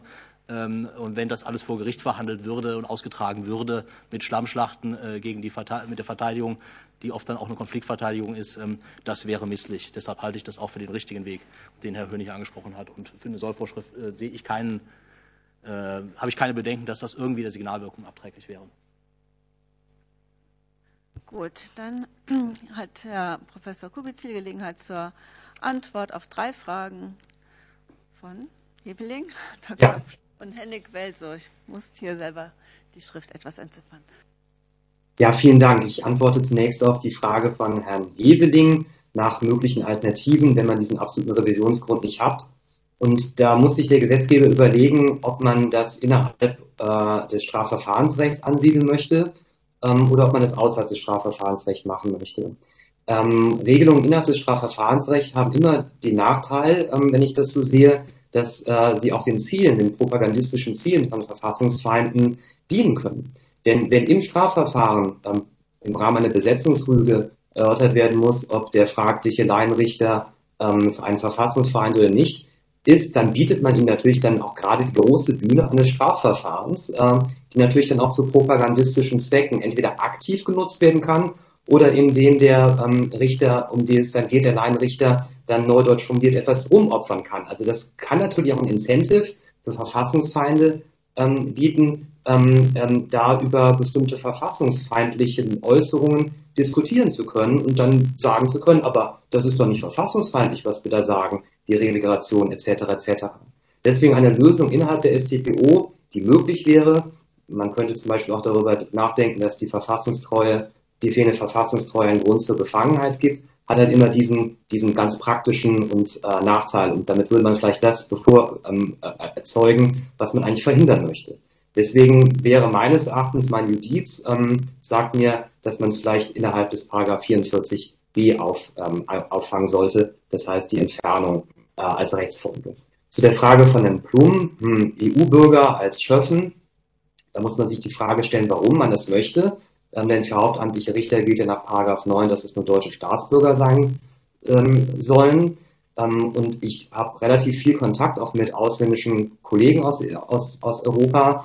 ähm, ausländische Strafrechtswissenschaftler. Und da muss man klar sehen, dass deren Strafverfahrensordnung, das materielle Strafrecht schon sehr unterschiedlich ist. Wenn ich darüber nachdenke, was zum Beispiel polnische Strafrechtswissenschaftler für gefestigte Überzeugung zur Sterbehilfe, zum Schwangerschaftsabbruch, aber auch zum Wert der Meinungsfreiheit haben, oder aber in Spanien, ähm, was es dort für Strafen gibt, weil wir dort kein Einheitsstrafensystem haben. Ja, das werden halt die Strafen aufsummiert. Jetzt stelle ich mir vor, dass ein spanischer Schöffe ein Urteil, ähm, eine, eine, eine, eine Sanktion festlegen soll, einen Strafrahmen von ein bis zu fünf Jahren. Und er ist aus Spanien Strafen von 25, 30 Jahren gewohnt und würde sich dann wahrscheinlich hier wundern, wenn wir für eine Strafe zwei Jahre, sechs Monate festlegen müssten. Also sieht man, welche kulturellen Divergenzen da gibt, es da gibt. Und äh, wenn es dann um materielle, Straf, materielle Strafrecht geht, ähm, die, das ja sehr stark kulturell imprägniert ist, Sterbehilfe, Schwangerschaftsabbruch, das ganze Äußerungsrecht, ähm, kann es da sicherlich zu Friktionen kommen, und zwar jetzt nicht nur in dem von mir gerade gebildeten Extrembeispiel eines polnischen Staatsbürgers. Ähm, also da würde ich auch sagen, da überwiegt der Vorteil nicht die damit einhergehenden Nachteile. Und zur letzten Frage von Frau Henning-Welso hat ja auch mein Vorredner schon ähm, das entsprechende gesagt. Ähm, die auch verfassungsrechtlich ähm, ähm konkretisierten ähm, ähm, Kriterien für eine freiheitlich-demokratische Grundordnung sind immer noch so weit gesteckt, dass selbst Juristen Schwierigkeiten haben äh, werden, äh, die zu konkretisieren, ähm, geschweige denn Richterwahlausschüsse ähm, ähm auf kommunalen Ebene. Deswegen würde ich dafür plädieren, das zumindest im Rahmen von Leitlinien, Best Practices ähm, ähm, zu konkretisieren. Ob man das denn alles in den Paragraph 44b hineinschreiben kann, da hm, habe ich meine Zweifel. Ähm, also es kann ja wirklich nur Beispiele geben. Aber nochmal, diese, diese, diese Wahrheit des Begriffs, auch die spricht dafür, dass eine Verteidigung hier die Möglichkeit haben wird, aus strategischen Gründen einen Revisionsgrund zu suchen, ihn zu produzieren oder zumindest das Verfahren zu, ver, ähm, zu verzögern. Ähm, und, ähm, und das lässt sich auch durch eine Konkretisierung in einem Gesetz nicht, ähm, ähm, dem lässt sich nicht abhelfen, diesem Problem. Vielen Dank. Vielen Dank. Dann hat jetzt äh, Tim Hühnert das Wort zur Antwort auf Fragen von Herrn Karaaflutoglu. Vielen Dank. Vielen Dank für die Fragen. Zur ersten Frage Unterschiede bei der Berufung von ehrenamtlichen RichterInnen. In der Arbeits- und Sozialgerichtsbarkeit haben wir eine paritätische Besetzung in den Spruchkörpern. Wir haben äh, bei den Arbeitsgerichten Arbeitnehmer-, Arbeitgeberseite und ähm, bei den Sozialgerichten die Versichertenseite und jeweils Vertreter der Krankenkassen, Ärzte und so weiter. Ähm, auf Arbeitnehmerseite und Versichertenseite äh, werden die ehrenamtlichen RichterInnen aufgrund von Vorschlagslisten benannt, die wir einreichen. Das sind Leute, die wir kennen, DGB-Bundesvorstand für die Bundesgerichte und die DGB-Bezirke von den einzelnen Gewerkschaften. Das sind eben entweder hauptamtliche Gewerkschafter oder Ehrenamtliche, die äh, viel für die Gewerkschaften getan haben. Und deswegen, wir, wir kennen grundsätzlich unsere Leute und wir wissen, dass sie auf dem Boden der Verfassung stehen. Ansonsten ähm, würden wir sie auch aus der Gewerkschaft ausschließen, weil sie auch mit den Werten der Gewerkschaften nicht konform gehen. Zwingend ist das natürlich nicht. Man kann in die Menschen nicht reingucken, aber wir, wir erfüllen da so eine Art Filterfunktion vorher schon. Und bei den Schöffen ist es eben, dass, dass man sich aufs Schöffenamt bewerben kann und dass die dass die Kommunen dann eben äh, die Menschen im Zweifel nicht kennen und nicht wissen, wie ihre Gesinnung ist. Gerade wenn eben Verfassungsfeinde dazu aufrufen, sich aufs Schöffenamt zu bewerben, steht ihnen ja nicht auf der Stirn geschrieben. Ähm, auf der anderen Seite als Mechanismus, um das sicherzustellen, äh, dass keine Verfassungsfeinde damit reinkommen, wie gesagt, wir benennen die Menschen auf der einen Seite, auf der anderen Seite gilt natürlich der Grundsatz der Verfassungstreue trotzdem. Der 44a, wie auch immer er dann ausgestaltet sein wird, ist ja trotzdem zwingende Voraussetzung. Das heißt, wir haben dann auch die Mechanismen aus den ähm, Prozessordnungen, die Richter dann abzuberufen und ihres Amtes zu entheben. Zur zweiten Frage. Ähm, welche Klarstellung bräuchten wir, ähm, wenn wir jetzt eine, Regelung als Sollvorschrift, die ja jetzt nicht vorgesehen ist, aber als Sollvorschrift, dann hätten wir das Problem mit der Revision nicht, wie Herr Nettersheim das vorgeschlagen hat. Ähm, die zweite Möglichkeit wäre, das in den jeweiligen Verfahrensordnungen zu implementieren, im Arbeitsgerichtsgesetz, Sozialgerichtsgesetz, um da eben klarzustellen, dass ähm, von der Berufung eben auch die Berufungsvoraussetzungen äh, nach 44 Jahre Deutsches Richtergesetz umfasst sind. Vielen Dank. Vielen Dank. Dann hat das Wort Andreas Söhne. Sie hatten drei Fragen. Genau. Die erste Frage äh, war, sind denn Fälle bekannt, ähm, wo ähm, Schöffen jetzt in das Richteramt gekommen sind? Jetzt muss man ja sagen, die Periode hat ja erst begonnen. Also wir werden sicher, das Gesetz gibt es ja noch nicht, ähm, jetzt erst erfahren im Laufe der Prozesse, ob es denn welche gibt. Ja, ein Fall ist bekannt und ich sage mal so, die Journalisten sind ja fleißig unterwegs und gucken alles durch. Ähm, die liebe Kollegin hat mir einzelne Zettel gegeben, Telegram. Es gibt sehr viele Aufrufe ähm, von den Rechten. Ähm, können wir oder sollten wir jetzt tun und uns dort bewerben?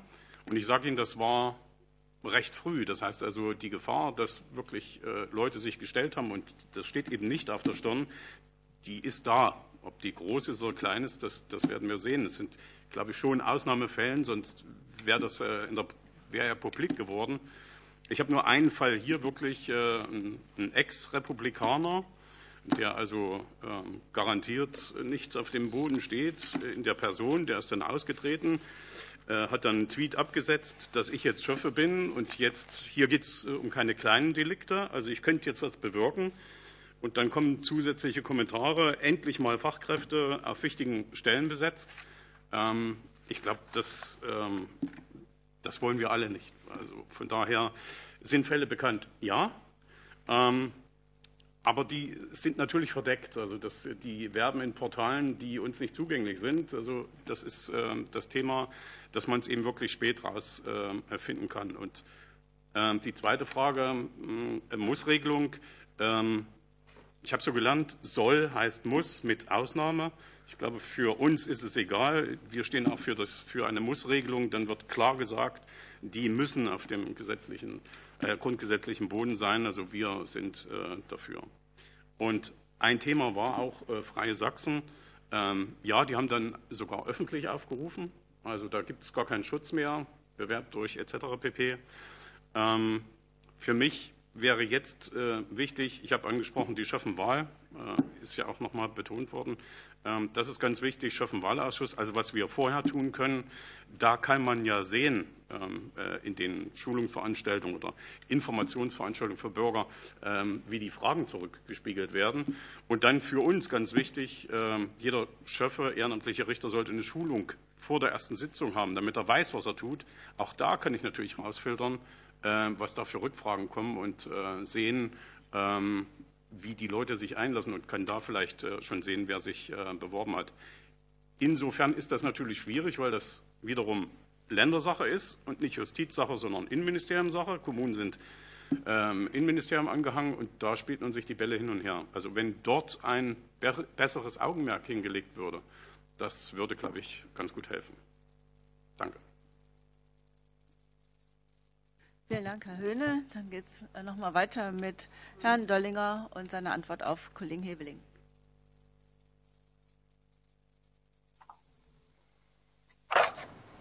Ja, sehr gerne. Äh, aus meiner Sicht äh, ist es so, dass. Haben wir noch eine Kamera? Bild würde den Eindruck noch verstärken. Ja, ich bemühe mich. Ja, jetzt. Ähm, also, die Frage war ja äh, außerhalb des äh, Strafverfahrens, ich stimme Herrn Kubici voll zu, äh, meines Erachtens sollte äh, die Frage der Zweifel an der Verfassungstreue eines ehrenamtlichen Richters, eines Schöffens außerhalb des konkreten einzelnen Strafverfahrens erfolgen. Aus meiner Sicht dürfte es dann auch vom Gesetzgeber her nur Ergänzungen, einmal in Paragraphen 44b betreffend die Abberufung von ehrenamtlichen Richtern und äh, in Paragraphen 51 äh, Gerichtsverfassungsgesetz, Amtsenthebung von Schöffen. Dort haben wir zwei Verfahren, die zur Verfügung stehen. Wenn nachträglich Umstände die, äh, klar werden, die an der verfassungsmäßigen Verfassungstreue der Ehrenamtlichen Anlass zu zweifeln geben, das könnten wir auch auf die Fälle erweitern, in denen diese Zweifel von vornherein bestanden haben, aber ungemerkt geblieben sind, Folge des Berufungsverfahrens. Ähm, und dort haben wir ja dann auch die Möglichkeit, dass die äh, betreffenden äh, Entscheidungsträger, die justiziellen Entscheidungsträger, dann den Ehrenamtler, den Schöffen sofort von Amts wegen entheben und er dann nicht mehr zur Sitzung heranzuziehen ist. Und das kann dann eben in einem gerichtsförmigen Verfahren unmittelbar zwischen dem Ehrenamtler Schöffen einerseits äh, und äh, der ähm, Justizverwaltung andererseits geklärt werden. Damit wäre dann ebenfalls dem Ziel des dass wir alle eintreten, des Paragraphen 44 A Absatz 1, dass nämlich niemand zu ehrenamtlichen Richtern und Schöffen berufen werden kann, der nicht auf dem Boden des Grundgesetzes der freiheitlich-demokratischen Grundordnung steht, Genüge getan. Ähm, deshalb äh, sehe ich den Wortlaut des Paragraph 44a Absatz 1, ähm, wie er im äh, Regierungsentwurf vorgesehen wird, auch als unproblematisch an. Danke sehr. Vielen Dank. Dann geht es weiter mit Frau Dingemann und Ihren Antworten auf Frau Lizina-Bude. Herzlichen Dank. Kommen wir zuerst zu, zu Ihrer ersten Frage, ob die fehlende revisionsrechtliche Bedeutung außerhalb des Bereichs der Strafgerichtsbarkeit. Bitte ins Mikrofon sprechen, auch wenn die Kollegin hinter Ihnen sitzt. Gerne, Verzeihung. Ähm, gesetzlich klargestellt werden sollte und nicht nur in der Gesetzesbegründung klargestellt werden sollte. Ich meine, dass eine solche Klarstellung nicht zwingend erforderlich ist. Aus der Begründung des Regierungsentwurfs in Zusammenschau mit den ja schon etablierten Regelungen zu Verstößen gegen zwingende Berufungsvoraussetzungen in den anderen Prozessordnungen geht meines Erachtens hinreichend rechtssicher hervor, ähm, dass eine Revision auf solche Verstöße nicht gestützt werden kann. Es ist deshalb sehr zu begrüßen, dass das für die Begründung des Regierungsentwurfs noch mal überprüft und entsprechend klargestellt wurde jetzt. Die Prozessordnungen sehen ja jeweils Verfahren vor, nach denen ein ehrenamtlicher Richter bei Bekanntwerden oder bei Eintreten von Berufungshindernissen von seinem Amt zu entbinden ist. In den Prozessordnungen außerhalb des Bereichs der Strafgerichtsbarkeit ist dabei völlig anerkannt, dass diese gerichtliche Entbindungsentscheidung und auch erst diese konstitutiv ist und ex nunc wirkt. Bis ein ehrenamtlicher Richter von seinen Amtspflichten entbunden ist, ist er also weiter zur Mitwirkung an der Entscheidung berechtigt. Die Mitwirkung verstößt nicht gegen die Vorschriften über die ordnungsgemäße Besetzung des Gerichts. Es liegt also auch kein absoluter Revisionsgrund vor in, in diesen Fällen. Das ist schlüssig, schon wegen der konstitutiven äh, Wirkung der, der Berufung ist auch jeweils ganz herrschende Meinung. Es gibt da eigentlich keine, keine maßgeblichen abweichenden Meinungen, äh, wenig Rechtsprechung dazu, aber, aber im Schrifttum wird das sehr einhellig bewertet. In der Gesetzesbegründung wird jetzt klargestellt, dass eben diese etablierten Grundsätze auch gelten im Rahmen eines Abberufungsverfahrens nach 44b des deutschen Richtergesetzes. Das liegt ohnehin nahe, auch, auch ohne eine solche Klarstellung, weil der Paragraph 44b in seinem Absatz 2 für das Verfahren auf die jeweiligen Prozessordnungen verweist. Durch die ausdrückliche gesetzliche Klarstellung ist ähm, aber etwaigen Zweifeln da, da jedenfalls der Boden entzogen. In der Arbeits- und Sozialgerichtsbarkeit haben wir auch noch mal die ausdrückliche Regelung. Damit steht es aus meiner Sicht hinreichend klar und, und rechtssicher fest, dass Verstöße gegen 44a außerhalb der Strafgerichtsbarkeit eben keinen absoluten Revisionsgrund darstellen. Ähm, zur zweiten Frage. Warum ist es systematisch stimmig, dass das im Bereich des Strafrechts anders ist? Ich würde da vorab gerne noch mal auf eine wichtige Unterscheidung hinweisen. Genau genommen, und das klang hier teilweise anders an, wird durch den Gesetzentwurf ja kein absoluter Revisionsgrund geschaffen, sondern zunächst mal wird ein zwingendes Berufungshindernis geschaffen in 44a. Eine Berufung, die dann trotz Vorliegen dieses Berufungshindernisses erfolgt, hat dann zur Folge, dass ein absoluter Revisionsgrund gegeben ist. Ich halte diese Folge, die im Gesetzentwurf ja selbst gar nicht vorgesehen ist, schon deshalb für gerechtfertigt, weil das in der StPO bzw. im GVG auch sonst so angelegt ist. Auch Verstöße gegen andere positive oder negative Berufungsvoraussetzungen führen dazu, dass das Gericht nicht vorschriftsmäßig besetzt ist und die Revision darauf gestützt werden kann. Das gilt etwa, wenn, dem, wenn, es dem Schöffen an der deutschen Staatsangehörigkeit fehlt oder in Fällen, in denen er wegen einer vorsätzlichen Tat zu einer Freiheitsstrafe verurteilt wird, das ist der 31, 32 GVG.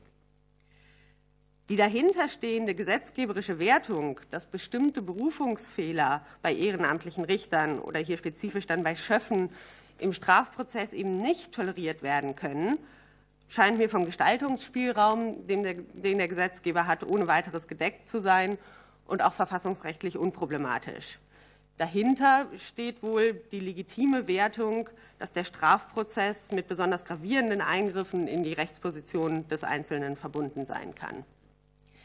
Stattdessen eine, eine Sollvorschrift vorzusehen, die dann eben kein zwingendes Berufungshindernis und dementsprechend auch keinen Revisionsgrund äh, zur Folge hätte, halte ich aufgrund der, der Signalwirkung doch für schwierig. Es ist schon angesprochen, eine Sollvorschrift ist eben keine Mussvorschrift. Es sind da Ausnahmen denkbar. Aber eine Ausnahme, in der auch ein ehrenamtlicher Richter, der nicht auf dem Boden der freiheitlich-demokratischen Grundordnung steht, gleichwohl berufen sein soll, an einer Entscheidung mitzuwirken, halte ich nicht für denkbar. Vielen Dank. Abschließend hat das Wort Frau Borkel. Sie hatten eine Frage von Dr. Steffen.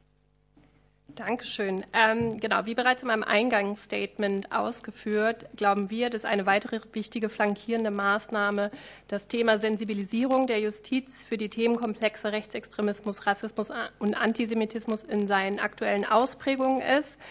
Ähm, wir begrüßen eben, dass die Auseinandersetzung mit dem NS-Unrecht jetzt äh, mittlerweile zwingender Stoff, Pflichtstoff im Jurastudium ist, glauben aber, dass das nicht weit genug geht, weil unsere Monitoring- und Fortbildungsarbeit eben zeigt, dass beispielsweise in Strafverfahren ähm, rechtsextreme Motive, die einen eindeutigen NS-Bezug vorweisen, durchaus ähm, da die Motivlage erkannt wird, aber eben wenn dieser offensichtliche NS-Bezug nicht da ist, solche Motivation häufig nicht erkannt werden. Da sehen wir eine eklatante Leerstelle in der juristischen Ausbildung und sind eben dafür, ähm, mit der Sensibilisierung für diese Phänomene ähm, möglichst frühzeitig, nämlich im Jurastudium, ähm, anzufangen und deswegen den Paragraphen 5a entsprechend zu ergänzen.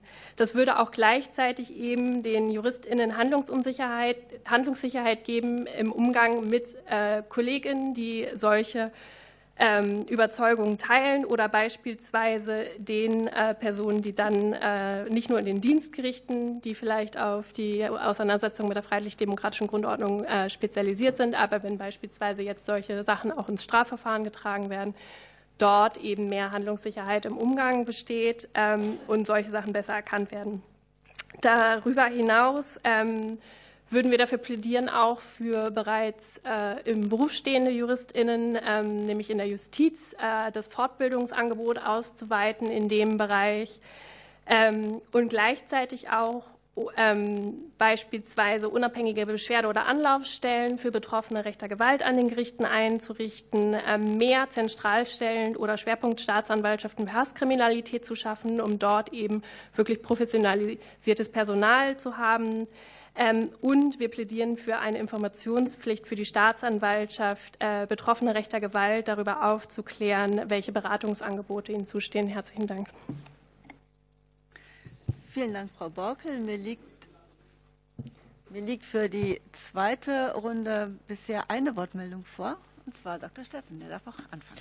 Ja, vielen Dank. Ähm, ich habe äh, äh, Fragen jetzt. Wir haben ja eben die, die, die Sorge besprochen, ähm, dass es äh, Kräfte geben könnte, die gezielt werben, um äh, das Schöffenamt zu nutzen, um ihre Überzeugungen, die mit der Verfassung nicht vereinbar sind, ähm, dann in der Rechtsprechung zu verankern. Eine wichtige Frage oder Anforderung an uns ist ja, äh, wie es eigentlich gelingen kann, äh, diejenigen zu überzeugen, die fest auf dem Boden der Verfassung stehen, sich für das Amt des Schöffen zu bewerben. Und deswegen möchte ich gerne äh, eine Frage an äh, Frau Borkel und an Herrn Höhne richten. Also ähm, tatsächlich die Frage, äh, welche Möglichkeiten es da gibt. Also ich habe jetzt zum Beispiel wahrgenommen die Forderung, dass man für noch mehr Öffentlichkeit für diesen Wahlakten einheitlichen Wahltag schaffen könnte, bundesweit einheitlich. Die Frage, ob uns eigentlich einen Gefallen getan haben, die Wahlperiode auf fünf Jahre festzulegen oder ob nicht gerade im Hinblick auf jüngere Menschen, bei denen häufigere äh, Veränderungen im Alltag ähm, dann eine Rolle spielen, ob es denen nicht entgegenkommen würde, wenn wir auf drei Jahre wählen. Die Möglichkeiten der Vereinheitlichung des Wahlverfahrens insgesamt und auch nochmal die Frage, die ja hier zum Teil auch schon kritisch diskutiert würde, ob es nicht sinnvoll ist, diejenigen mit einzubeziehen, die wir bei vielen anderen Pflichten und auch einzelnen Rechten mit einbeziehen, nämlich EU-Bürgerinnen und Bürger, um auch tatsächlich einen stärkeren Gleichlauf zwischen rechtsunterworfenen und rechtssprechenden Bürgerinnen und Bürgern äh, zu erreichen. Es würde mich von Ihnen beiden interessieren oder ob Sie noch weitere Vorschläge haben, was wir machen können, um noch mehr Leute zu begeistern. Herr Kara-Achmed. Ich habe eine Frage an Herrn Dr. Petit. Sie haben ja vorhin ausgeführt, dass Sie in Ihrem Vorstand äh, ja, sehr hitzig und ausführlich darüber diskutiert haben, äh, ob man jetzt für diesen absoluten Revisionsgrund äh, ist oder nicht und auch durchaus eben die Nachteile, zum Beispiel, dass sich Verfahren hinauszögern können, auch berücksichtigt haben. Sie haben das schon ein bisschen anklingen lassen, aber noch mal, können Sie noch mal hervorheben, warum letztlich für Sie sozusagen die Entscheidung für, für diesen Gesetzesentwurf, wie es jetzt vorliegt, gefallen ist. So, weitere Wortmeldungen liegen mir jetzt noch nicht vor. Dann können wir in die zweite Antwortrunde starten und äh, das bedeutet, Frau Borkel hat das Wort. Herzlichen Dank. Ähm, ich kann mich auf jeden Fall, also das, die Forderung nach einem einheitlichen Wahltag ist, glaube ich, aufgrund der ähm, dann einfacher durchzuführenden bundesweiten begleitenden Kampagne möglicherweise sowie Zusammenschlüsse von Kommunen etc. Ähm, da entsprechend Werbung zu machen, auf jeden Fall eine sehr sehr äh, gute Maßnahme, um die Öffentlichkeit breiter anzusprechen, sowie Herr Höhner hat es, glaube ich, auf jeden Fall zumindest in seinem schriftlichen Stellungnahme ausgeführt gehabt, dass eben der äh, breit ange, die breit angelegte Kampagne bei diesem Wahlgang sehr großen Erfolg gezeigt hat. Ich würde dafür plädieren, das auch für die nächste Schöffenperiode ähnlich zu fördern und zu unterstützen. Äh, sehr anekdotische Anmerkungen vielleicht, aber aus meinem persönlichen Umfeld kann ich sehr viel wahrnehmen, dass es gerade für jüngere Menschen, äh, die vielleicht auch noch früh im Beruf sind, sehr unattraktiv ist, sich auf fünf Jahre zu verpflichten. Ähm, da würde ich auch sehr stark für eine kürzere Amtszeit äh, plädieren, in der Hoffnung, dass dann mehr Menschen bereit sind, dieses wichtige Amt zu übernehmen. Und anders als Herr Kubizil teile ich die Befürchtung mit Hinblick auf EU-BürgerInnen im Schöffenamt nicht.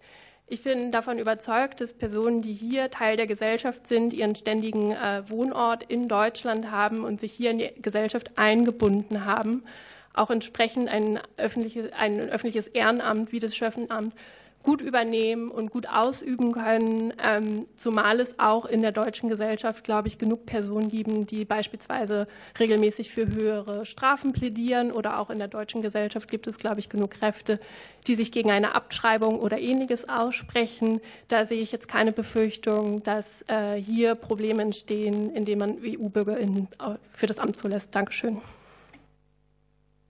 So, dann war Herr Höhne noch mal gefragt, auch von Dr. Steffen. Ja, das sind genau die Punkte, die ich nicht geschafft habe vorhin. Das finde ich sehr gut. Ähm, einheitlicher Wahltag. Ähm, es ist sicher nicht einfach, weil das ja Kommune-Sache ist, aber das wäre natürlich der Ausgangspunkt, wo wir alles regeln können. Also wir haben ja die breite Kampagne gehabt, das Projekt, und haben dann hinterher festgestellt, Berlin hat schon im Oktober begonnen und die anderen Länder erst äh, im Januar. Äh, wenn denn, und das habe ich vorhin so gesagt, äh, die Bewerber die Listen einsehen wollen bei den Kommunen, die haben im Internet geguckt, haben dann in Berlin gegoogelt und haben gesehen, am 11. Mai liegt das aus, sind zu ihrer Kommune gegangen und die haben gesagt, ne, das ist vor drei Wochen schon gewesen. Also die Vereinheitlichung würde wesentlich mehr Klarheit bringen. Also das ist in den Bundesländern total unterschiedlich. Also wenn sowas gelänge, klar, weil Kommune-Sache, dann finden wir das ganz gut und das würde dem Bürger auch wirklich nutzen.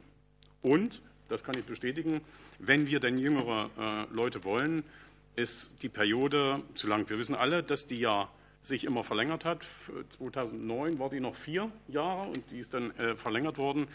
Ähm, wirklich in Bezug auf Sesshaftigkeit, sage ich jetzt mal, ich verändere mich gerade bei den jungen Leuten, sind die fünf Jahre zu lang. Das ist uns wirklich äh, sehr, sehr oft herangetragen worden. Also da müsste man sich wirklich nochmal austauschen.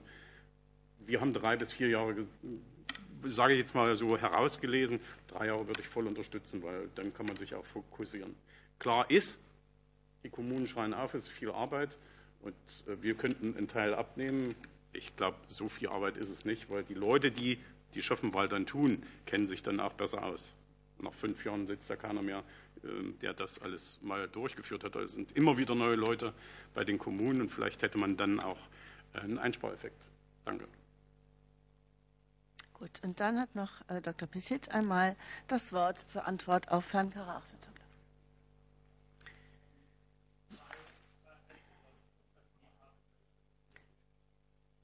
Das Mikro bitte anstellen. Vielen Dank für die Nachfrage. Zwei Aspekte, die den ähm, Ausschlag gegeben haben bei unserer Diskussion.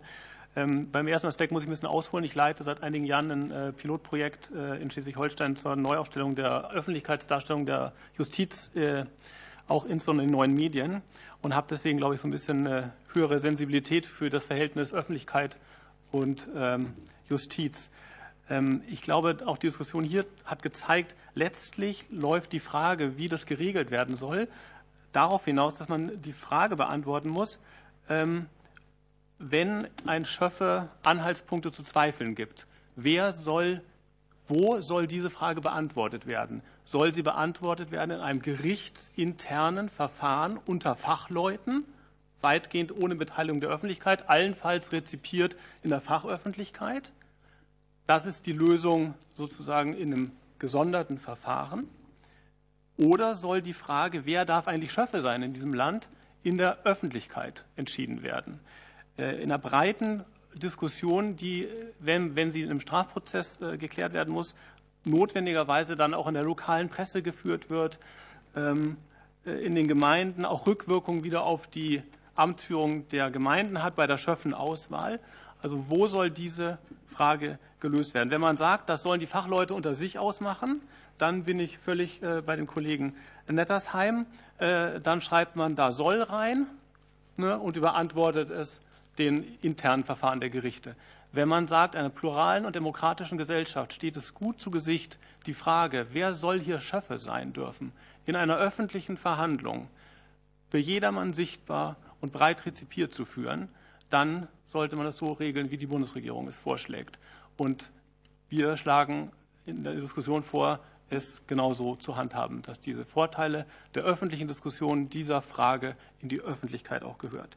Der zweite Aspekt war, und das fand ich gerade ganz dankbar, dass Herr Höhner aus Ihren E-Mails vorgelesen hat, weil das da ein bisschen greifbarer wird. Ähm, äh, ich kenne auch aus meiner Arbeit in der Öffentlichkeitsarbeit, ähm, wenn man in die Bereiche kommt, dass man Zweifel an der Verfassungsgericht hat. Das sind hässliche Dinge, die man da zu sehen bekommt. Und die Frage ist dann, wenn ich als Angeklagter da sitze oder als, als Beteiligter im Prozess, muss ich das die ganze Zeit ertragen, dass dieser Mensch, über den das öffentlich gemacht würde, da über mich Gericht sitzt? Oder darf ich das in dem Verfahren zum Thema machen? Und wir glauben, ja, das darf ich zum Thema machen. Danke. Vielen Dank.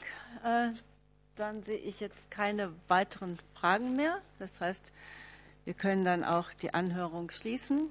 Äh, ich darf Ihnen ganz herzlich danken für die Expertise, die Sie uns äh, hier heute mitgegeben haben. Und ähm, bei großer Zustimmung und Einigkeit zum Ziel des Gesetzes haben Sie uns doch auch noch auf einige äh, Probleme in den Details äh, hingewiesen, auch den einen oder anderen Konflikt hier aufgezeigt. Wir werden das alles noch einmal gut prüfen und diskutieren und äh, zu einem hoffentlich guten Ergebnis kommen. Herzlichen Dank.